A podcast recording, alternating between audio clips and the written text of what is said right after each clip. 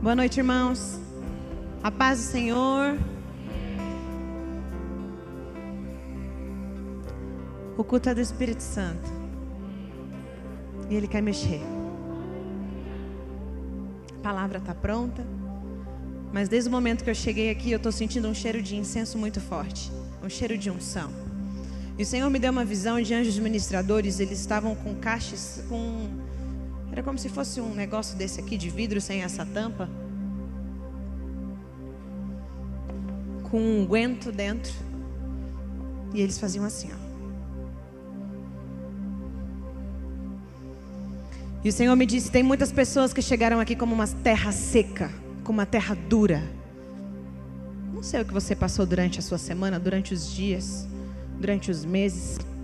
E Ele disse assim: Eu marquei um encontro com você. Você não está aqui porque hoje você acordou disposto. Você está aqui porque eu te trouxe aqui. Meu espírito te trouxe aqui. E eu fui ao banheiro ali atrás.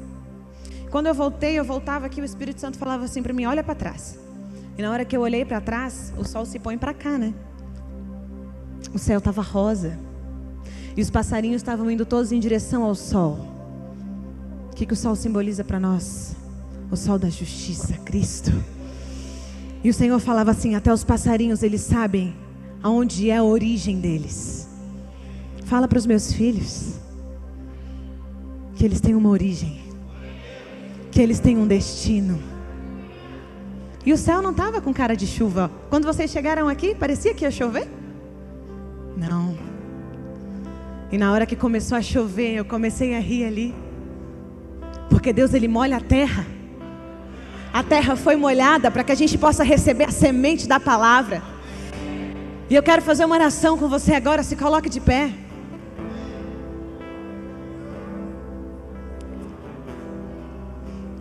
Feche os seus olhos um instante. Pai, nós queremos declarar sobre esse ambiente. Que essa atmosfera profética que o Senhor produziu neste lugar, com coisas que nós podemos ver, ouvir e sentir, possa invadir, Senhor, o nosso espírito de maneira sobrenatural. Pai, que nenhuma palavra que saia da minha boca venha de um conhecimento humano, de um conhecimento pautado numa natureza adâmica mas que tudo aquilo que o teu Espírito produziu em mim ao longo desses anos, para que essa palavra fosse escrita e ministrada, possa de alguma maneira invadir, Pai, nas regiões celestiais. Ah, Senhor, lugares, Pai, de autoridade. Que os meus irmãos, Pai amado, possam ser abençoados. Que o teu Espírito, Senhor, venha, Pai amado, produzir, Pai amado. Ah, Senhor. Ah, Senhor, em nós, Pai, um coração ensinável um coração ensinável, Pai. Que os teus rios de águas vivas, os teus rios, Pai amado, de águas limpas, possam fluir sobre este lugar. Tenha liberdade, Espírito Santo. Tenha liberdade, Senhor. Pode se sentar, irmãos.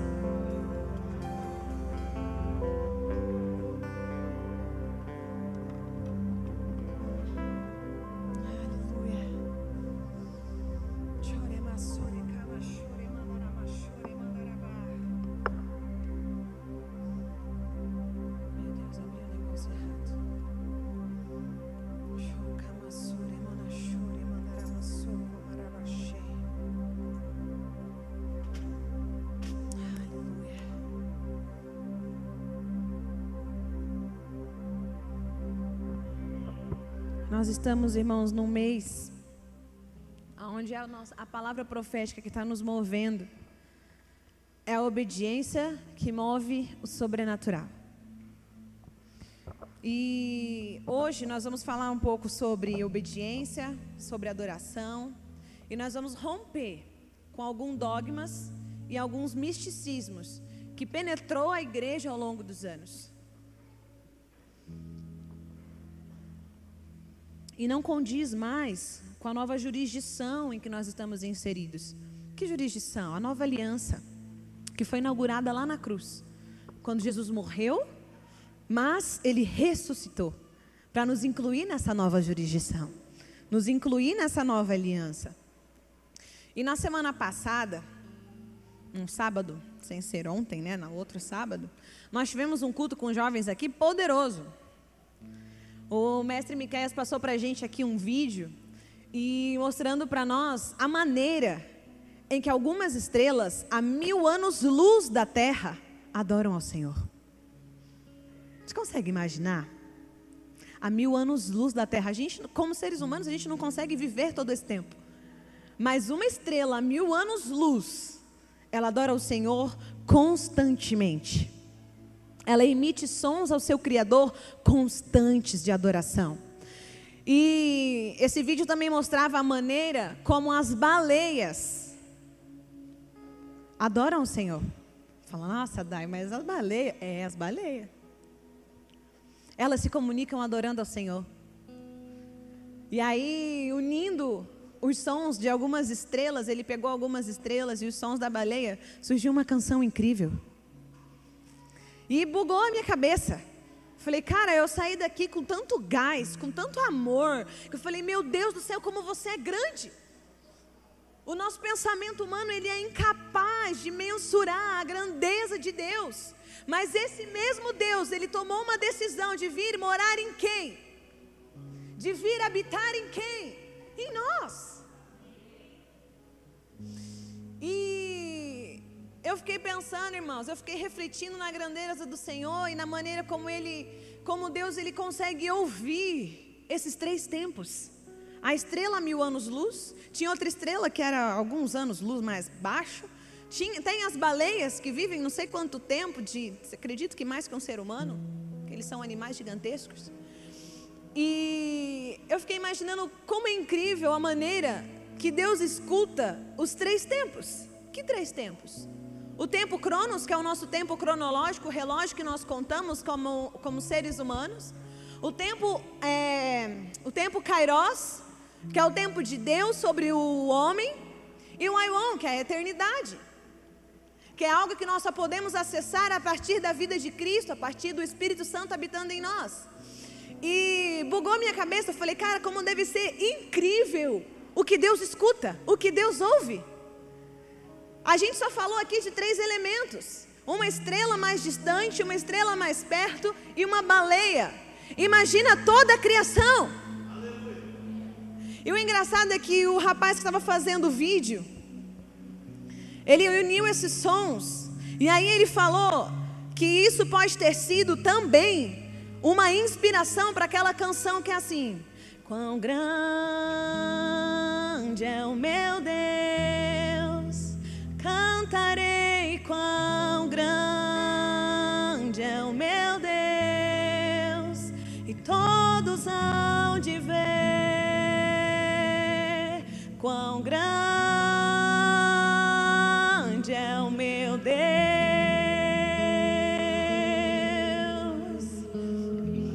Vamos cantar juntos?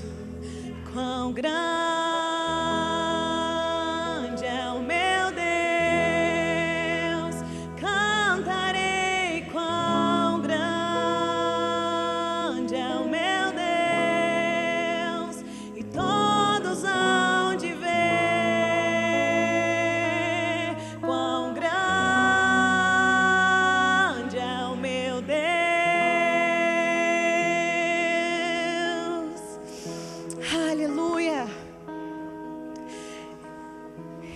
nosso tempo.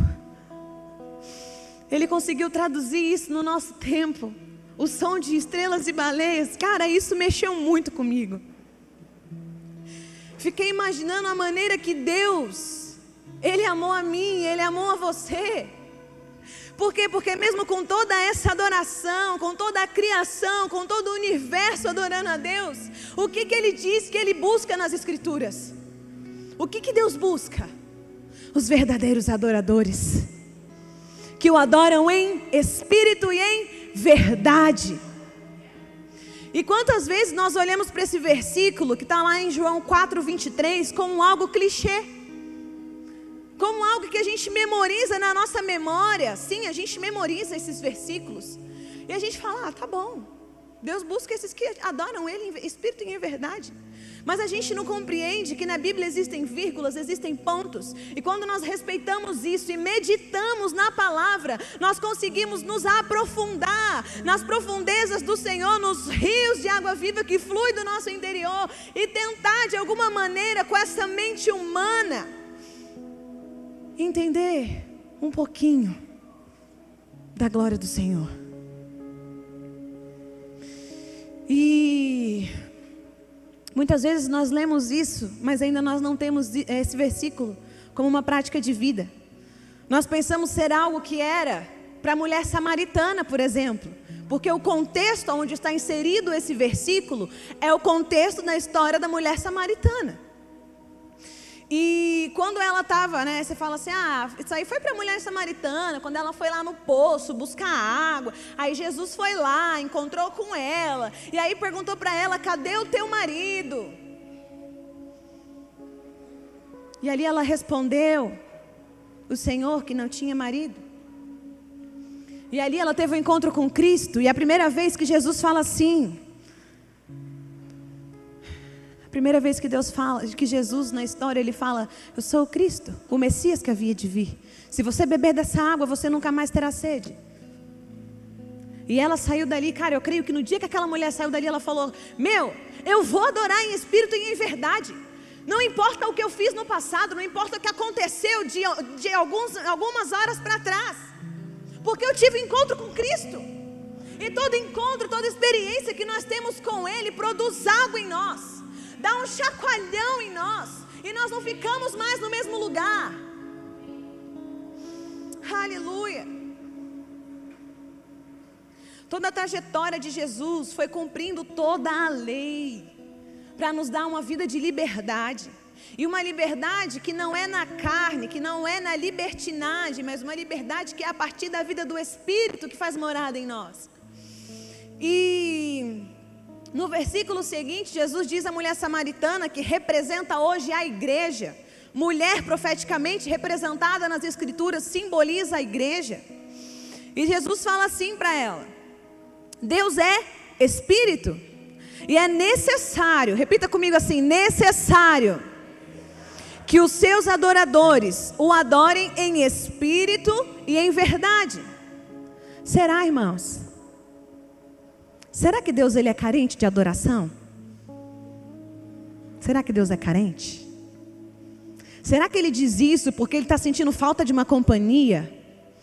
Ou de umas canções entoadas a mais? Será? Porque a gente muitas vezes achamos que adoração é apenas canções cantadas, quando de fato não é apenas as canções cantadas, é muito mais, é muito mais profundo. E existe um modelo. Fala assim comigo: existe um modelo que Deus estabeleceu. Existe um modelo. E nós, os seus filhos, o adoramos não só da boca para fora, mecanicamente, religiosamente, mas em espírito e em verdade. Eu não sei se isso mexe com você, irmão, mas mexeu muito comigo. Eu saí daqui aquela noite, eu saí com a minha cabeça Sabe quando parece. Não sei se vocês já assistiram um desenho assim, né? Que aparece tipo um, um motor de um relógio e tudo ali maquinando, maquinando, maquinando. Minha cabeça parecia isso. Não parava. E maquinava, maquinava. Eu falei, glória a Deus. O Senhor está me levando para um lugar mais profundo. E eu tive uma experiência com Ele no Aljava ontem. O Senhor, Ele me, me disse, na, na hora da adoração, Algumas coisas que ele queria que eu renunciasse, que eu entregasse, e eu falei: Senhor, eu te entrego. Algumas coisas que eu gosto de fazer, que eu gostava de ver. Mas ele falou: Eu quero isso. Eu falei: Amém. E aí ele me mostrou, eu mesma, dentro de um rio de água muito clara. Eu estava lá no fundo do rio. E aí ele mostrou eu fazendo assim, ó. E querendo ir para a superfície. Aí ele falou assim: Tá vendo por quê que eu quero que você me entregue? Porque eu não quero você na superfície, eu quero você mergulhada. Eu quero você submetida a ouvir a minha voz e nada mais.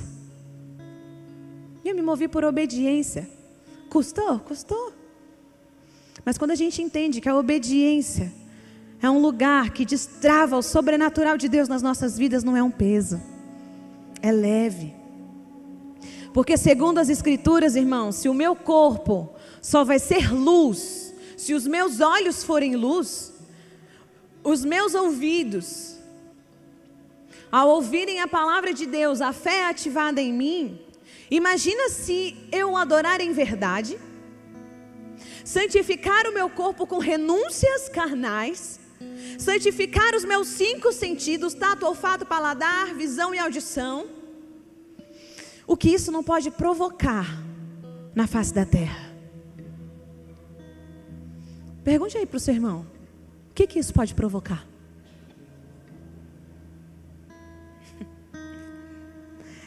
E o Senhor te dá a resposta: homens e mulheres sobrenaturais, que onde chegam os céus são manifestos na terra. Sabe quem tem o poder de manifestar o céu na terra? Olha para o seu irmão aí, ó.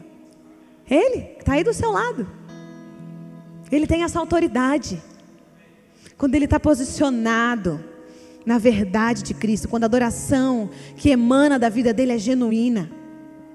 Em Mateus 7, Jesus nos ensina muitas chaves para que essa adoração não seja só num culto em específico, mas sim 24 horas por dia, desde o momento em que eu acordo até o momento que eu vou dormir. Não, esse exemplo não dá certo mais. Porque nós estamos numa nova jurisdição. Então você vai falar, ah, durante a madrugada, não, esquece. A partir do momento que Cristo faz morada na sua vida, você tem uma experiência com Ele. A sua vida é uma vida que emana adoração. Aonde você passa, a adoração vai junto com você.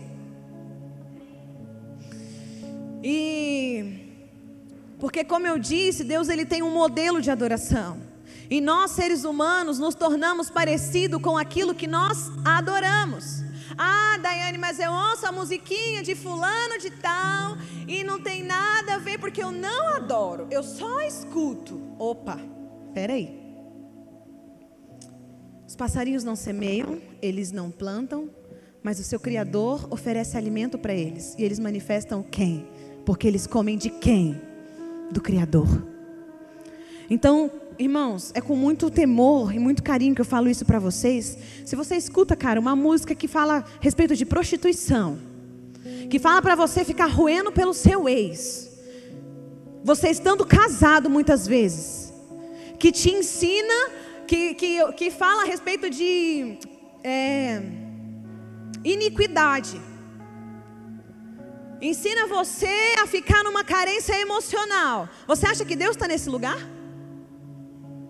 Você empresta os seus ouvidos para trevas. Irmãos, quem propaga pornografia, quem propaga por aí adultério, quem coloca esse tipo de canção, responde por isso. Os olhos de Deus estão sobre todos. O sol da justiça, ele nasce sobre todos. Então eu não estou aqui para falar para você o que você deve ouvir, o que você não deve ouvir, porque Paulo dizia: tudo me é lícito, mas nem tudo me convém. Deus, ele é um Deus que não mistura santo com profano. Ou nós estamos com ele por inteiro, ou não serve, porque nós não somos um inteiro pela metade. Aleluia nós nos tornamos parecidos com aquilo que nós adoramos, com aquilo que nos alimentamos, com aquilo que nós vemos e ouvimos durante todo o nosso dia. Aquilo que você vê, aquilo que você ouve, tem influência total de produzir em você sonhos perturbadores. Aí você fica desesperado. Igual um dia eu já fiquei, manda mensagem para o pastor: Pastor, pelo amor de Deus, estou sonhando com isso. Vem aqui expulsar esse demônio que está me atazanando. Quando você mesmo está emprestando os ouvidos para o diabo, emprestando a sua visão para ver aquilo que não foi Deus que criou, que vai contra o princípio, por exemplo, da família. Ah, tudo é normal. Que tudo é normal? Normal é o que a Escritura fala para nós. Normal é o que a Bíblia nos ensina. E se não houver Josués que se levantam para falar e para ministrar a essa geração, que geração os nossos filhos vão ser inseridos? É tempo da gente agarrar isso com responsabilidade como igreja. O governo da nossa casa está nas nossas mãos. Se eu ouvir mentiras, se eu assistir mentiras, eu vou me tornar o quê? um mentiroso. Se eu ver e ouvir pornografia, vou me tornar o quê? Um adúltero. E as sequelas são infinitas. Se eu ver e ouvir canções de traição, de derrota, o que, que nós nos tornaremos? Um traidor. Agora, se eu ouço aquilo que os céus emitem de sons e me alimento da palavra que Deus deixou para mim, eu me torno parecido com aquilo que eu adoro. Então, qual o propósito de Deus com a adoração? É suprir uma carência emocional, uma carência sentimental de um Deus que está carente? Não. E sim, nos transformarmos de uma natureza caída, de uma natureza almática, de uma natureza adâmica, para uma natureza que é sobre o natural. Aleluia! Já era motivo de você celebrar. É para isso que Deus te chamou. Aleluia! A natureza do seu filho Jesus, que se entregou à morte e morte de cruz. Não foi uma morte que fulano foi lá e puff, matou ele, não. Foi morte de cruz. Quando Pedro queria defender ele, ele falou assim: Não, Pedro, não faça isso. Ninguém tira a minha vida, eu a dou.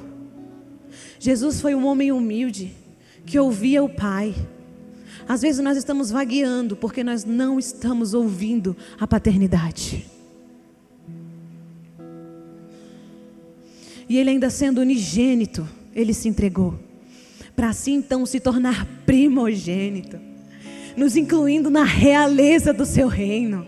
Cara, você é um sacerdote real. Você não foi chamado para ser terra seca, não. Deus te chamou para produzir fruto. Deus te chamou como filho real de um reino que é eterno, que é perpétuo, que é inabalável. E é essa natureza que Ele quer formar em você. Aleluia. Nós fomos adotados como filhos amados.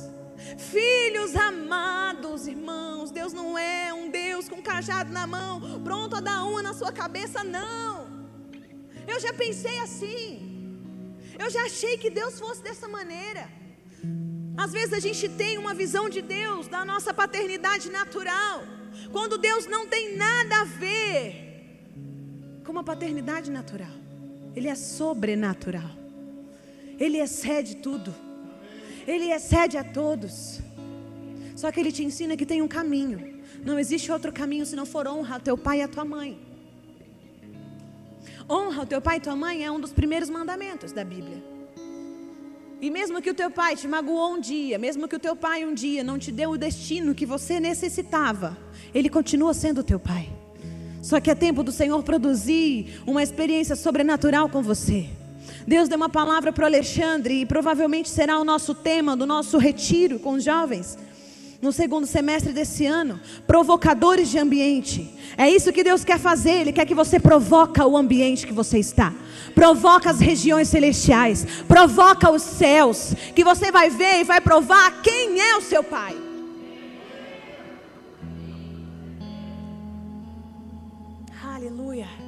E Jesus ele inaugurou algo inédito na história da humanidade. O pastor ministrou aqui de manhã. Onde o seu espírito ele se funde ao nosso espírito e move o sobrenatural e manifesta a cultura celestial aonde quer que eu e você esteja. Cara, quantas vezes eu fui lavar a louça e ali o Espírito Santo começou a falar comigo e eu comecei a chorar, a me derramar em lágrimas. Porque o sobrenatural, ele vai aonde a gente está. Deus ele fala conosco o tempo inteiro. A gente que não quer fazer como a gente quer continuar fazendo como Marta. Correr para fazer as tarefas do dia a dia. Quando Deus fala assim: "Não, eu quero um pouco de choro. Eu quero um pouquinho de tete a tete. Eu quero que você venha aqui e me dá um cheirinho." Quanto tempo faz que você deu um cheirinho nele? Quanto tempo? Deus não é um Deus carente, mas Ele só pode mover aquilo que você quer aquilo que você está disposto a entregar. E lá em casa a gente vai fazer vocês rir agora, porque lá em casa a gente tem até uma coisa que é engraçado, né? O Alexandre, às vezes no domingo, ele fala assim: Olha, eu vou deixar a louça para você lavar, porque quando você lava a louça, Deus fala com você. Brincando, claro. Aos domingos, ele que lava a louça do almoço. Glória a Deus. Assim, dessa maneira, se de fato, irmãos, essa vida se manifestar em nós, nós não seremos atacados pelas setas e artimanhas de Satanás. Porque um filho adorador genuíno de um Deus sobrenatural tem autoridade para pisar e exterminar, mandar embora com todo e qualquer trabalho das trevas.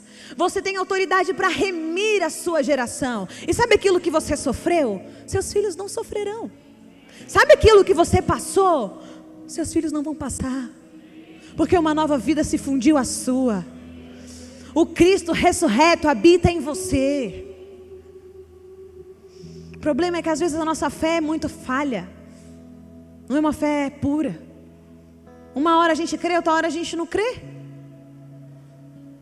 Uma hora eu creio, outra hora eu deixo as circunstâncias me governar. E o trabalho das trevas nesse tempo é te fazer um crente morno. Um crente que só cumpre o protocolo de uma agenda religiosa. Que está aqui presencialmente, aqui nesse, aqui nesse ambiente aqui, está aqui presencialmente. Fisicamente o seu corpo está aqui. Mas a sua mente vagueia por outros lugares. A sua mente acessa o Instagram. A sua mente acessa o Facebook. Você entra em padrões que não foi Deus que estabeleceu. E é assim que Satanás consegue te fazer parar. Ele consegue te paralisar e não transformar nada por onde você passa. Mas hoje eu quero contrapor essas mentiras e te dizer que você foi chamado sim para manifestar o sobrenatural de Deus na terra. Você foi chamado. E Deus ele vai ajustar a nossa movimentação. E através da adoração e da santificação que é produzida em nós individualmente, eu não tenho poder de abrir a cabeça do meu marido e colocar Cristo lá dentro. É uma experiência individual. E tudo através da obra do Espírito Santo de Deus, não é através da obra do, do Espírito da Dai. Não é. E eu vou liberar algumas chaves. Eu gostaria que você permitisse que o Espírito Santo ministrasse ao seu espírito nessa noite. Para que ele tenha liberdade de mudar, de alterar a nossa movimentação, a nossa maneira de pensar e de agir com determinados assuntos nas nossas vidas. Abra sua Bíblia comigo em Mateus 7, por gentileza.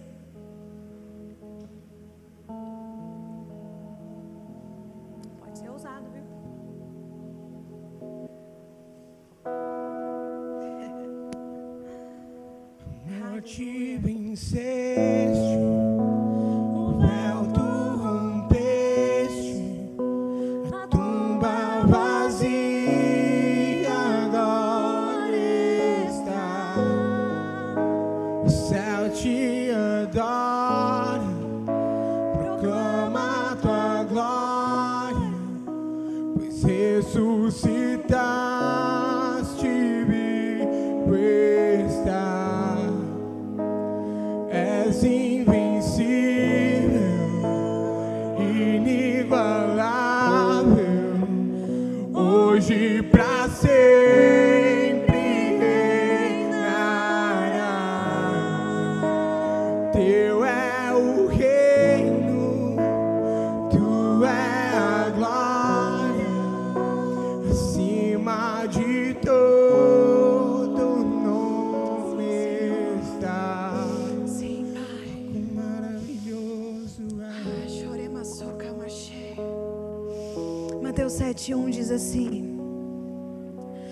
julgueis para que não sejais julgados, pois com o critério que, com que julgardes, sereis julgados, e com a medida que usardes para medir a outros, igualmente medirão a vós.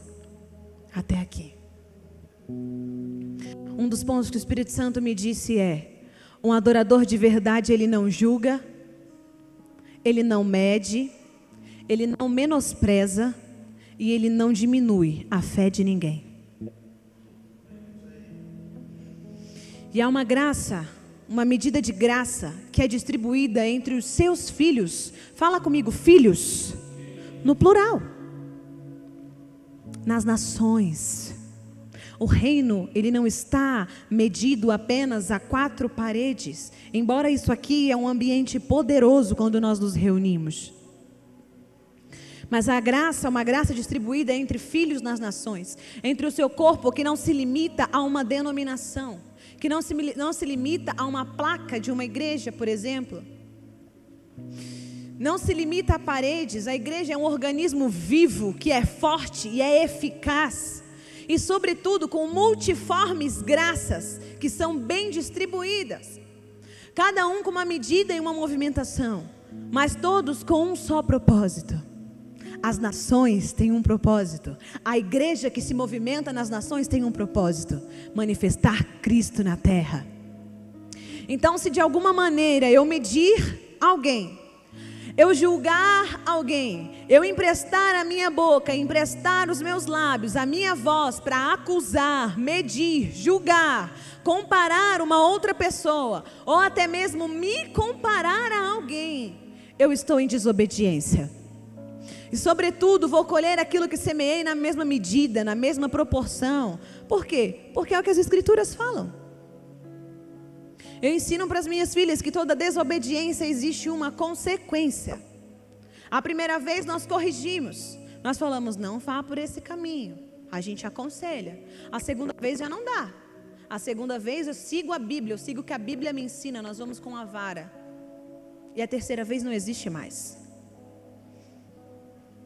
E um adorador, ele não é um incentivador de divisão, não é um incentivador de inveja, muito menos de comparação. Um ador de verdade, ele inclui. Agora você vai repetir comigo: inclui. Obrigado, irmãos. pessoas nessa verdade. O nosso papel é incluir as pessoas nessa verdade, nessa realidade, porque nós somos feitos todos, todos, a imagem e semelhança de Deus. Gênesis 1, 26. Então, sabe, quando você fala assim, ah, Fulano, o diabo em pessoa, cuidado, muito cuidado. Seja um reconciliador dos homens com Deus, um reconciliador das pessoas com o Evangelho, porque o Evangelho ele é real, ele é puro, ele é coletivo, ele não é individual. E você vai entender por que, eu falei para você, cuidado. Satanás, ele era um anjo de luz. Ele era líder da adoração e ele veio de onde? De um ambiente celestial. Porém, com uma perspectiva, uma movimentação orgulhosa, soberba. E eu quero te dizer que o serviço que você exerce não fala nada sobre quem você é nas regiões celestiais. Mas a motivação do seu coração, sim. E a natureza, mas a natureza que você porta manifesta o que de fato existe dentro do seu interior. Até anotei aqui, ó. Jesus, ele também veio do céu.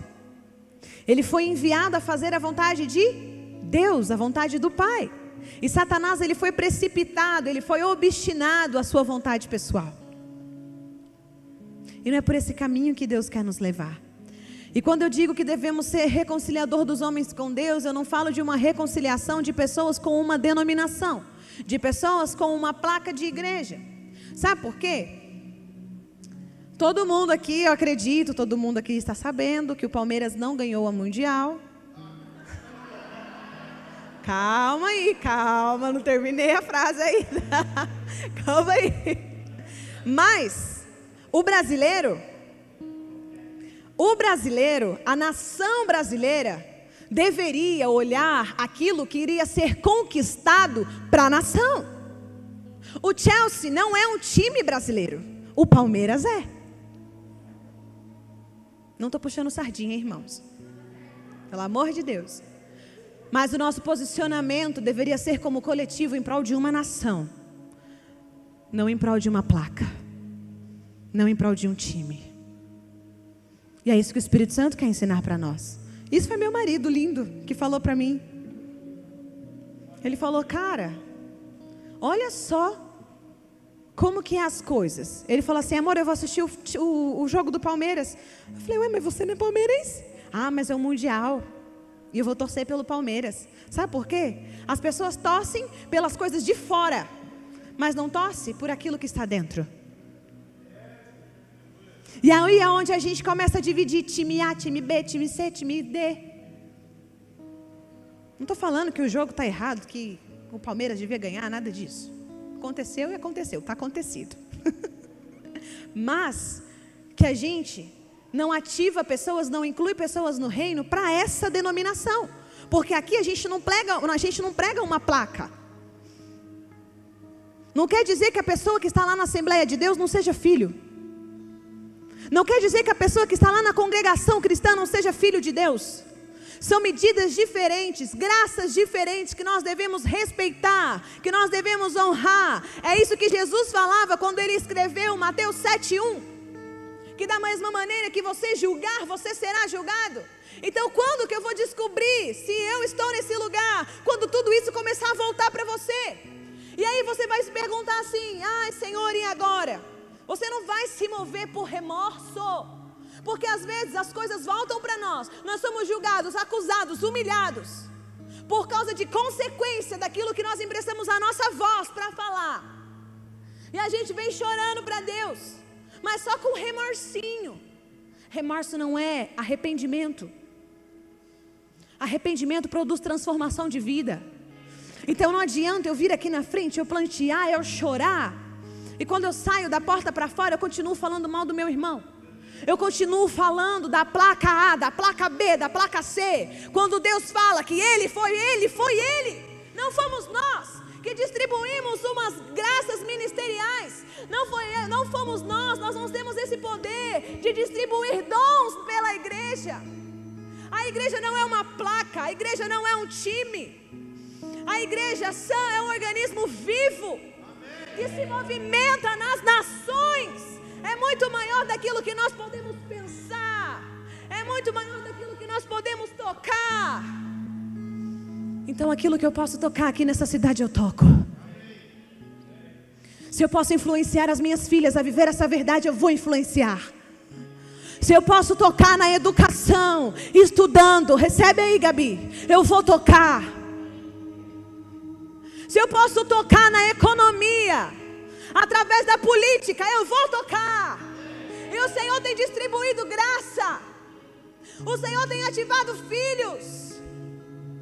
Filhos que muitas vezes não estão aqui presencialmente, mas estão respondendo, estão movendo as regiões celestiais, assim como Daniel moveu, assim como Daniel fez principados lutarem. Principados lutarem. Quando ele se trancou e falou: Eu não aceito essa sentença. Eu não aceito essa sentença, Deus. Você é o Deus que movimenta todas as coisas e eu vou prantear, e eu vou orar, e eu sei que os céus vão se mover em favor não de um umbigo, mas de uma nação. E os céus se moveram e Israel não foi tocado pela fome, não foi tocado pela peste, por causa de um homem posicionado.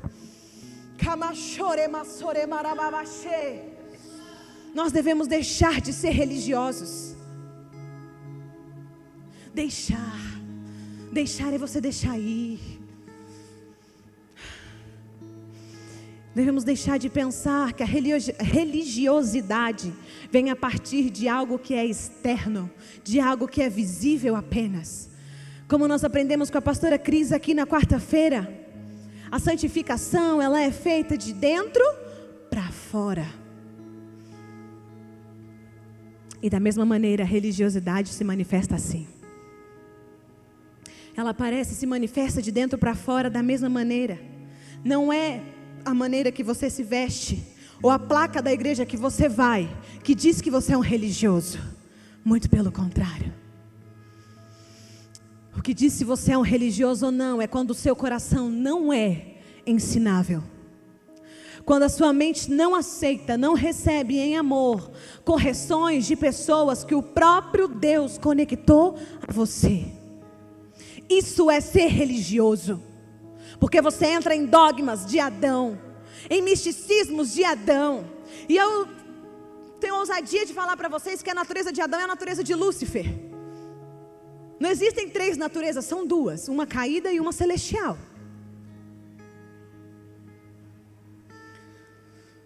Aleluia. Quando nós não ouvimos pessoas que o próprio Senhor fez a ponte. Sabe essa ponte assim, ó, eu estou desse lado.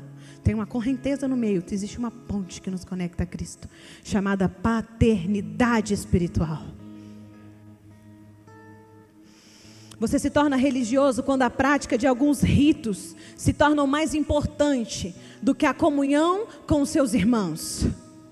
E aí, quando os seus planos ritualísticos são frustrados, você corre para acusação, você corre para crítica, ainda que não fale da boca para fora, mas o seu coração está ali, resmungando, reclamando, alimentando as ervas daninhas de amargura e dando espaço para o espírito de religião que divide e separa pessoas e as tornam em uma terra infrutífera.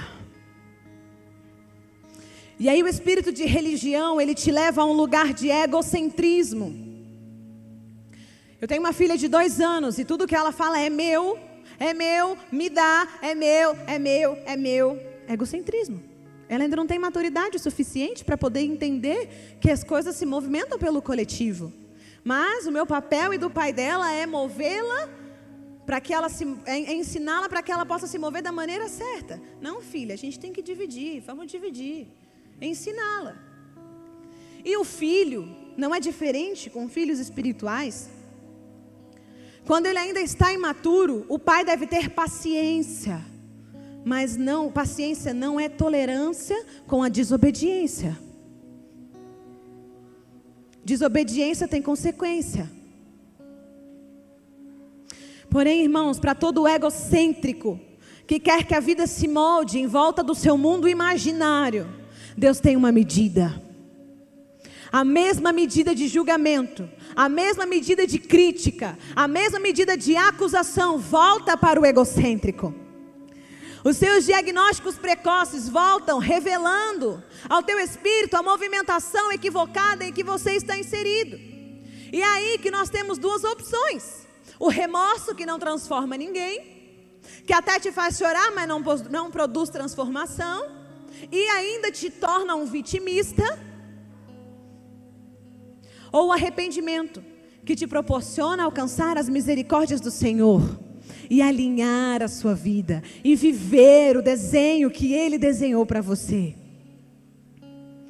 Outro ponto importante, irmão, é, é quando um irmão de uma denominação diferente da sua, ou até mesmo do mesmo ambiente que você frequenta, quer se chegar mais próximo de você. Uma nova pessoa que chegou aqui, um visitante. Nós temos visitantes aqui hoje? Então é para nós mesmos. E essa pessoa quer se chegar mais próximo de você e você é um repelente. Você repele as pessoas com cobranças ou apontamentos que até está escrito na Bíblia. Ah, mas a Bíblia diz isso, isso e isso. Ah, mas olha, Deus falou na Bíblia assim, assim, assim. A hipocrisia se manifesta porque isso ainda não se tornou verdade. Isso ainda não se tornou vida. E é um cuidado que a gente tem aqui, muito grande é de não falarmos, não subirmos para falar daquilo que ainda não se tornou vida, uma prática de vida na nossa vida. Porque nós sabemos, como nós lemos aqui em Mateus 7,1, da mesma maneira que eu acusar, da mesma maneira que eu julgar, da mesma maneira que eu falar, que eu ministrar, eu vou dar conta disso.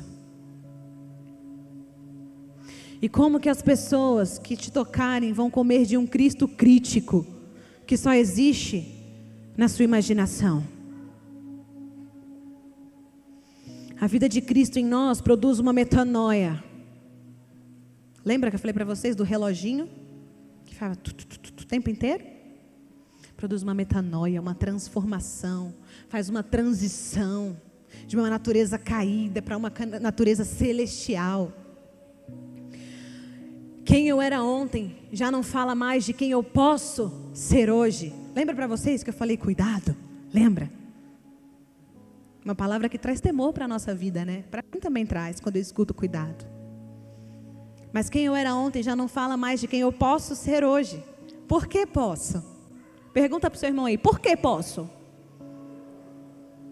Porque de um dia para o outro, Deus pode mover coisas dentro do nosso interior e mudar o nosso posicionamento a respeito de muitos assuntos.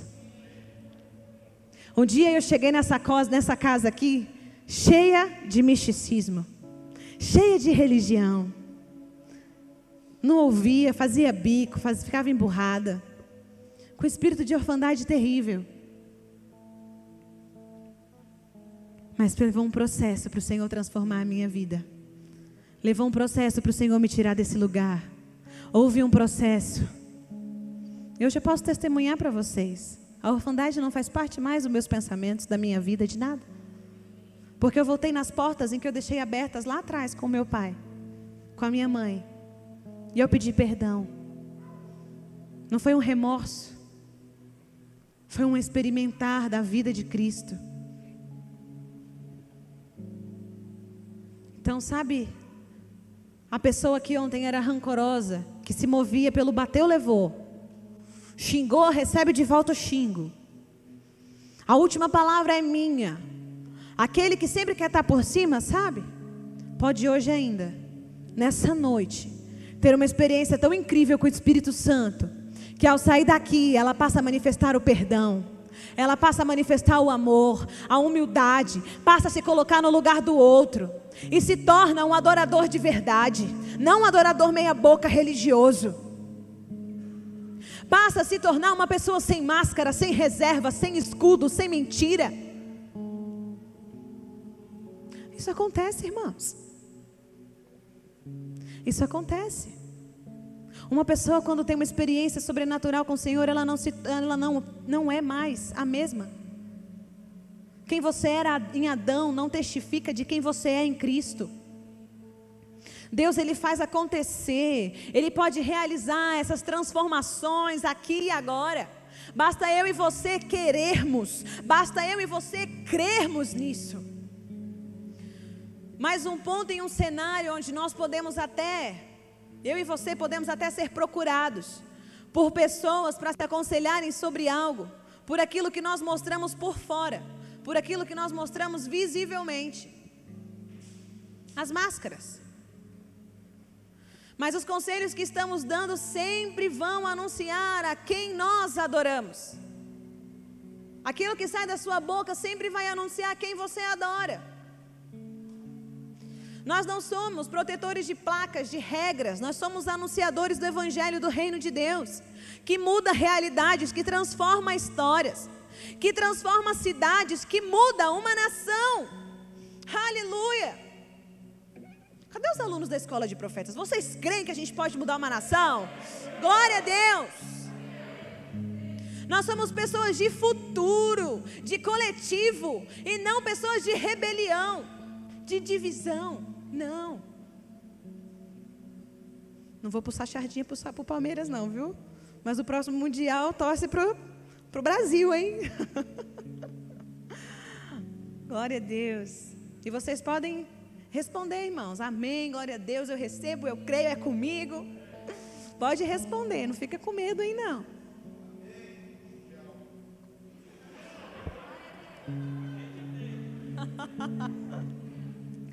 Aleluia. Por isso é necessário que nós passemos, irmãos, pelo processo de maturação e não se lançar precipitadamente. Quem se lançou precipitadamente? Satanás. E ele caiu. E sabe esse ambiente que está disponível para mim e para você hoje? É o que ele queria ter. É o que os profetas ansiavam na antiga aliança. É o que Moisés queria é o que Davi queria, é o que Abraão desejava. E às vezes a gente trata isso como algo banal, comum, mas não é.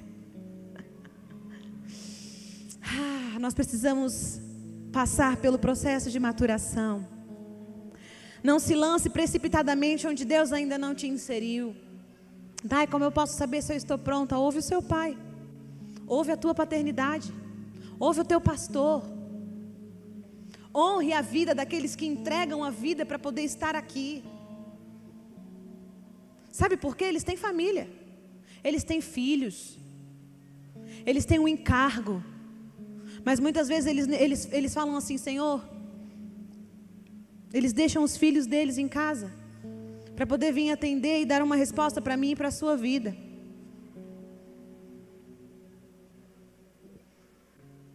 Às vezes a gente acha que ser ministro nessa nação é fácil. É um trabalho árduo. Mas nós não paramos, porque foi aquilo que, nós, que, que o Senhor falou no começo da ministração. Se não houver Josués que se levantem para transformar uma geração, o que será da nossa geração? E não se preocupem. Não se preocupem. O Senhor vai ajustar todas as coisas. Aleluia.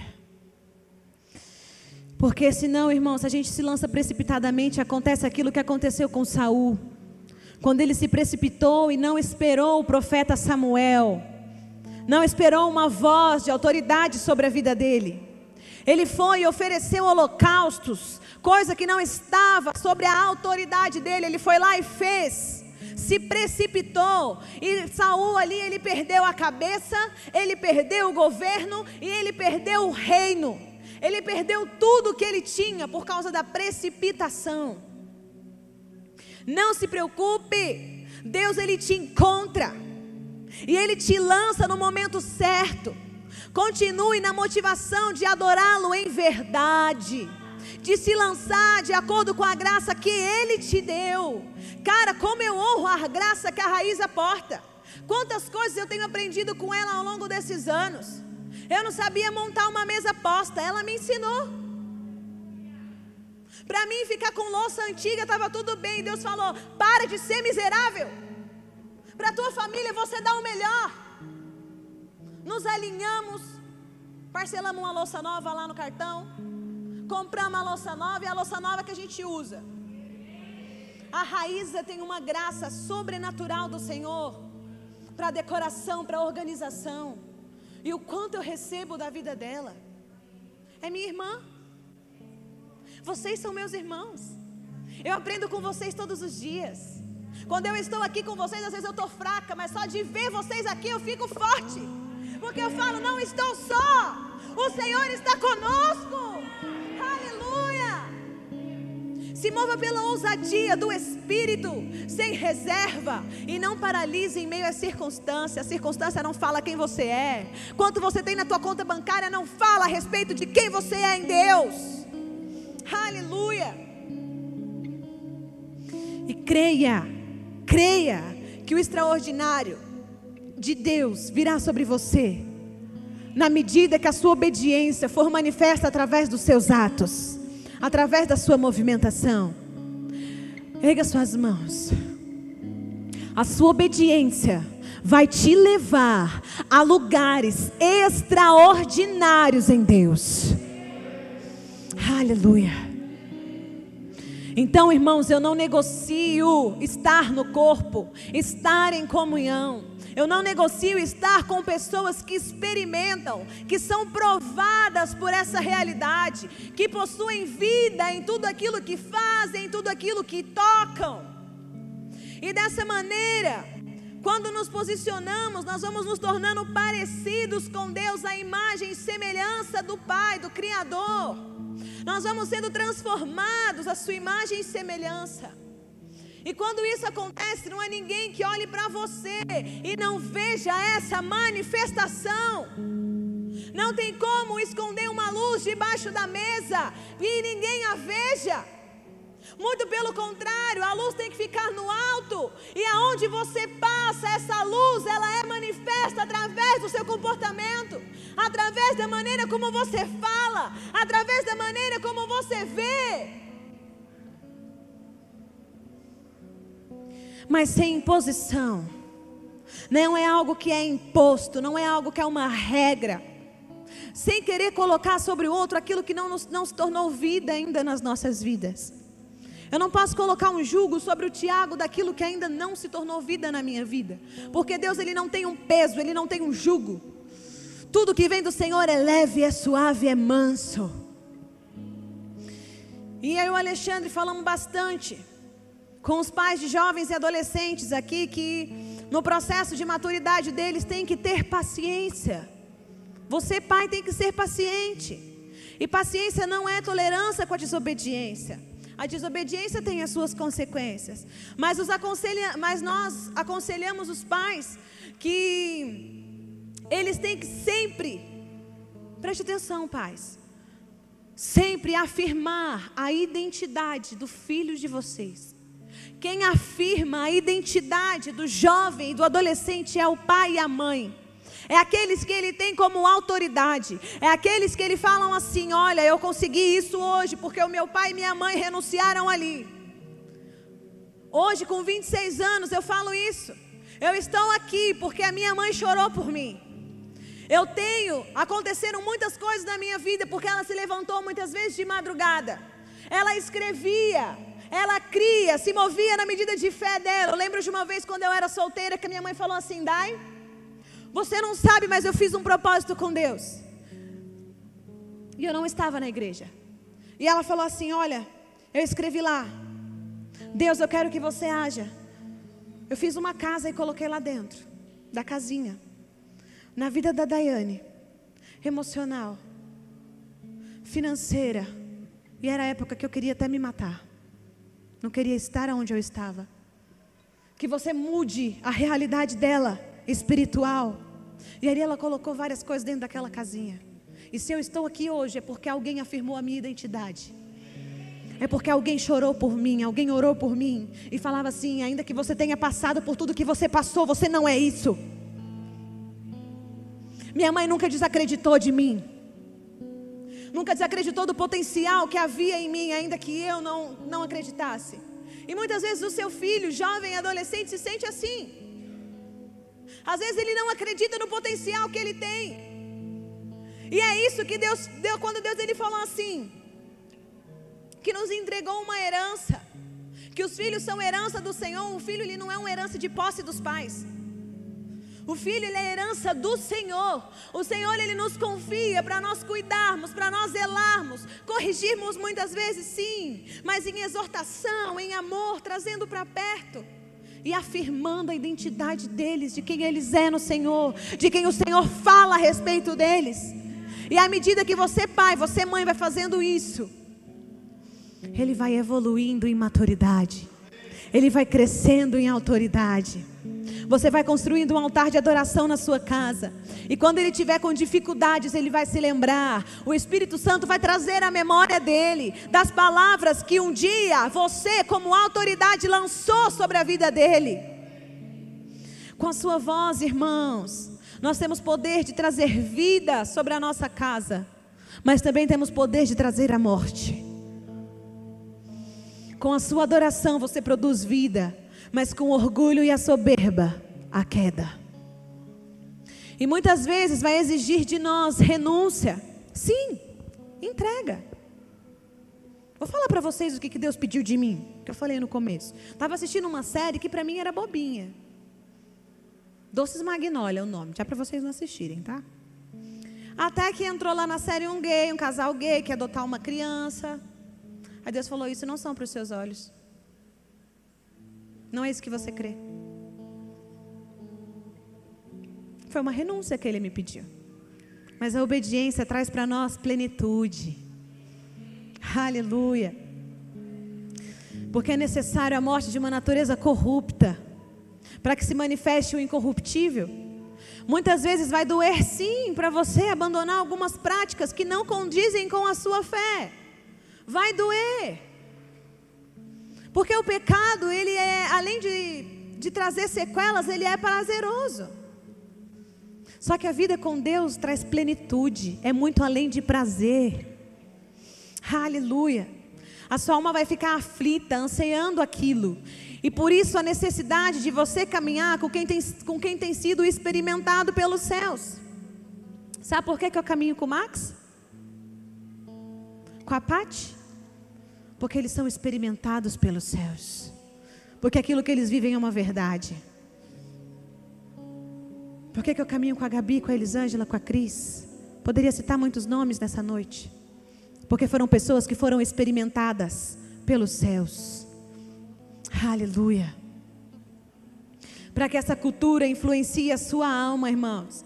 E ao renunciar, ao você entregar ao Senhor as suas vontades e desejos, isso vai subir ao céu como incenso. E a resposta dos céus diante de um filho posicionado em verdade e em justiça, sempre, sempre será positiva. Não tem nada que suba aos céus como um incenso, como um cheiro suave, que não, que não se manifeste injustiça sobre a sua vida. Vai trazer plenitude, alegria. Vai produzir em você ao longo do tempo o sentimento de satisfação. Por estar no centro da vontade daquele que é a sua origem e destino. Lembra dos passarinhos? A alegria do Senhor, ela vai aformoseando o seu rosto. E assim você vai se tornando a imagem e semelhança de Deus. A vida de Cristo se funde à sua vida. E o sobrenatural passa a se mover através de você. Isso é tremendo. Isso é tremendo. E essa semana também escrevendo essa ministração, eu lembrei de uma frase que eu ouvi do Espírito Santo enquanto eu dirigia essa semana. Eu ia buscar minha filha lá no CTA na escola. Eu sempre ia pelo mesmo caminho, não conhecia outro. Só que esse ano Deus ele me fez caminhar outro caminho, que era muito mais fácil, muito melhor e com uma vista muito mais bonita. Aí ele falou: "Tá vendo, filha? O ano passado você caminhou por um caminho onde tinha construções, onde tinha coisas em fundamento, tinham paredes sendo levantadas. Agora eu te levo para caminhar num caminho onde já está tudo estabelecido. Porque a movimentação muda à medida que a gente se rende. E aí ele me deu a palavra reflorescer, porque as árvores eram diferentes não eram mais da mesma maneira. E meditando e dirigindo, ele me disse assim: é possível reflorescer, recuperar a importância perdida. Os ciclos passam, mas eu não mudo. Não sei se você ao longo da sua vida você perdeu o significado da importância da adoração. Ou você não conhecia o que é adoração em sua totalidade, o que significa para nós como filhos de Deus. E eu quero dizer para você nessa noite: ainda há tempo de reflorescer. E o Senhor falava isso para mim hoje de manhã. Reflorescer, irmãos, é você superar o luto. O luto da perda de uma amizade o luto da perda de um relacionamento, o luto da perda daquilo que você gostaria de viver e não viveu. Assim como Davi. Quantos lembram de Davi? Quando seu primeiro filho, com Batseba, ele veio a falecer. Enquanto ele pôde, ele chorou, ele pranteou. Não é errado você chorar, você deve chorar. No momento certo. Durante o luto nós choramos, quando nós perdemos algo que nós gostaríamos que ficasse do nosso lado. Quando a gente renuncia a algo que nos custa, às vezes a gente entra em luto espiritual. E o primeiro filho de Davi com Batseba veio a falecer, porque a criança estava em pecado? Não, porque há uma consequência de uma desobediência. Havia uma morte que tinha acontecido. Davi matou Urias, é Urias, né? Para ficar com Batseba. E ali o profeta Natan falou para ele que o Senhor ia colher o seu filho. E aí Davi ele pranteou, ele chorou sobre a vida do menino. Mas quando se cumpriu o que havia de acontecer, Davi enxugou as lágrimas, ele se alimentou e celebrou ao Senhor. E mais tarde nasceu o sucessor do trono de Israel, o sucessor do trono de Davi, através do relacionamento de Davi com Batseba. E o profeta Natan voltou lá e disse assim: Davi, deu o nome do seu filho de Gedidias, Salomão, aquele que os reis de outras províncias vinham para ser aconselhado com ele. E Gedidias significa o amado do Senhor, o nome que o profeta Natan enviou, é, inspirado por Deus, foi lá levar para que Davi desse ao seu filho. E a semente lançada de Davi em adoração, mesmo em um ambiente não favorável, o fez reflorescer. Ter perspectiva de futuro, fez ele ter perspectiva de esperança. Se você quiser saber aonde está essa história, tem 2 Samuel 12. E talvez você tenha passado, irmãos, por um processo de luto, assim como Davi que antes da morte do filho dele, o que, que ele fez? Ele se vestiu de saco. Sabe saco de feijão? Hoje a gente não tem acesso, né? Mas tem um saco de feijão grandão assim. Davi se vestiu de saco, ele tirou a coroa, ele tirou o manto real. Ele entrou em jejum. Ele chorou. Ele jejuou. Ele foi para um lugar de humilhação, mas aconteceu aquilo que tinha que acontecer. O que tinha que ser abalado na vida de Davi foi abalado, para que o inabalável se manifestasse. E quando isso se findou, Davi se levantou, vestiu seu manto real, colocou a sua coroa de rei e levantou uma adoração. Ele se rasgou em adoração a Deus sem reserva, sem medo do futuro, sem misticismo religioso. Porque o padrão naquela época era que ele pranteasse lá por, sei lá, uma semana, duas semanas. E ele falou: Não, eu não vou deixar de adorar o meu Deus, a minha origem e o meu destino, por causa de uma consequência que eu fiz acontecer. E Davi ele não esperou sentir um arrepio. Mediante aquele cenário de luta, ele falou: "Ah, não vou esperar sentir um arrepio para mim adorar, para mim cantar, para mim rasgar a minha alma sem reservas". Ele se lançou. Ele se jogou aos pés daquele que tem o comando de todas as coisas. E Davi pôde mais tarde, pelo seu posicionamento, experimentar do reflorescer. Aleluia. E eu não sei, irmãos, onde as coisas na sua vida não estão dando certo. Eu não sei o que foi que o Senhor ele pediu para você renunciar. Se foi uma amizade, se foi um relacionamento, se foi é, algo que você assistia, que você ouvia. Não sei, o Espírito Santo sabe, ele está falando aí com você. É, talvez não deu certo aquilo que no seu coração você gostaria que fluísse de uma maneira e não está fluindo. Talvez você já chorou, você já orou ao Senhor, e tudo que você podia fazer na sua força, tudo que estava, é, tudo que estava disponível para você, todas as ferramentas que tinham diante de você, você já usou. Você já chorou, você já jejuou, você já pranteou. E talvez você se sinta como seus irmãos. Perdão, irmãos. Talvez você se sinta como se você tivesse. Vem cá, lê. Cá, Cris. Vou fazer um. Para poder explicar. Você fica aqui para mim, por gentileza. Virada para frente. Vem cá, é. Vem cá, lê. Fica aqui, por gentileza. Vamos supor que aqui tem uma fila de pessoas. Aí você fala assim: Dai, o que você ministrou não é para mim eu sinto como se eu estivesse lá atrás e os meus irmãos estivessem lá na frente. Eu estou aqui, Estou aqui pranteando. Meus irmãos estão lá na frente e eu estou aqui atrás. Mas eu quero te dizer, gostaria que só os ministros ficassem de pé agora. Obrigado, Cris. Obrigado, Lê. Olha para trás. Vocês, por gentileza. Se necessário for nós saímos do nosso lugar, nós nos comprometemos e vamos te buscar. Você não está atrás. Aleluia. Pode sentar, irmãos. Eu quero te dizer que você está numa casa de igualdade. E como um ato profético que nós acabamos de fazer aqui com os ministros, eu quero te dizer que quando você pensar que está ficando para trás, nós voltaremos para te buscar os amalequitas não vão te pegar, você não vai ser roubado. Aleluia.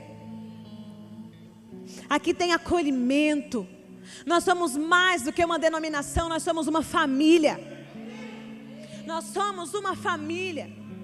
E se um dia você já floresceu em alegria,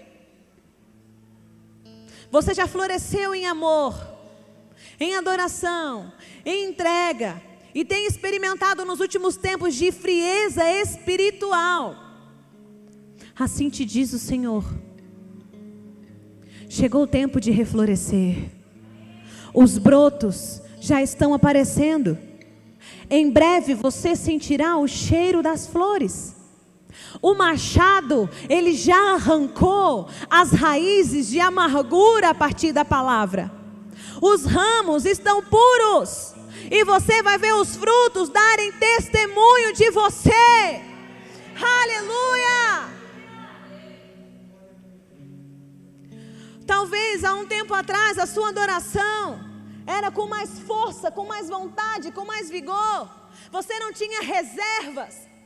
E ao longo do tempo, a frieza espiritual foi tomando conta de você.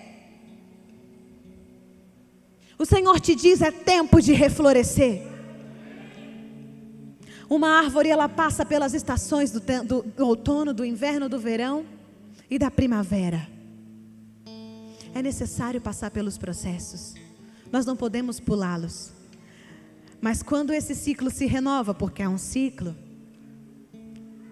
as flores são mais viçosas, são mais bonitas, o fruto é mais saboroso. Ao longo dos anos, a árvore ela vai criando raízes profundas. Ao longo dos anos, a árvore vai se tornando robusta. A árvore vai se tornando mais grossa. O tempo já não é mais suficiente para derrubar o tronco. O tempo já não é mais suficiente para que essa árvore não seja alimentada. Se coloque de pé, irmãos. E eu não sei se você parou no meio do caminho. Mas hoje o Senhor ele veio com um machado e descampou tudo que não é toda a erva daninha. O Senhor veio e arrancou tudo aquilo que tinha de amargura. Ajustou a nossa percepção daquilo que é religiosidade está ajustando a minha e a sua movimentação. E Ele te diz: é tempo de reflorescer.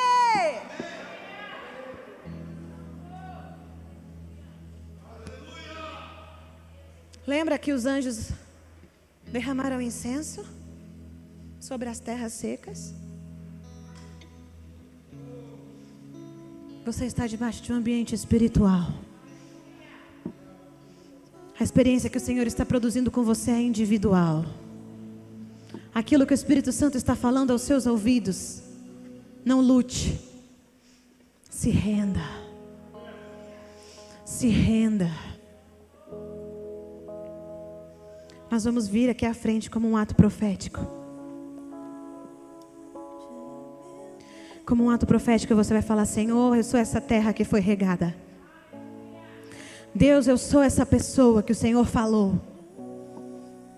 E que o Senhor disse que, a partir de uma experiência contigo, eu posso sair daqui de outra maneira. Eu posso sair daqui com a minha mente renovada. Eu posso sair daqui com perspectiva de um futuro, com perspectiva de que todas as coisas estão no seu comando. Deus é comigo. Um dia eu floresci. Um dia, Senhor, eu te adorei em verdade mas eu tenho te adorado mecanicamente, eu tenho te adorado, Senhor, da boca para fora. Eu tenho cumprido, Pai amado, ah, uma agenda que existe na minha imaginação e não tenho te honrado da maneira que eu deveria. Deus é comigo, é comigo, como um ato de ousadia. Eu já estou orando por você, se você quiser vir, pode vir. Como um ato de ousadia, eu vou para frente declarando: Senhor, eu quero esses rios de água viva fluindo dentro de mim. Pai, eu quero Espírito Santo de Deus. Eu quero reflorescer. Eu quero viver essa verdade. Eu quero ser um filho por inteiro. Eu quero reflorescer. Eu quero produzir fruto para minha geração.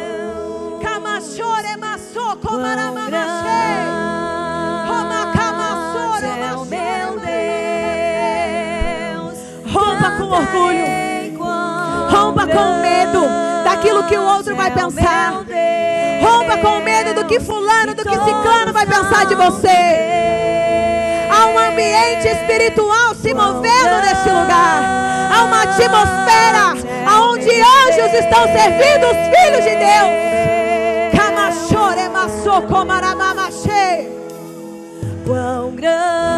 Ministros tenham ousadia ao ministrar com eles. Sejam ousados. Cheba kamassoko machore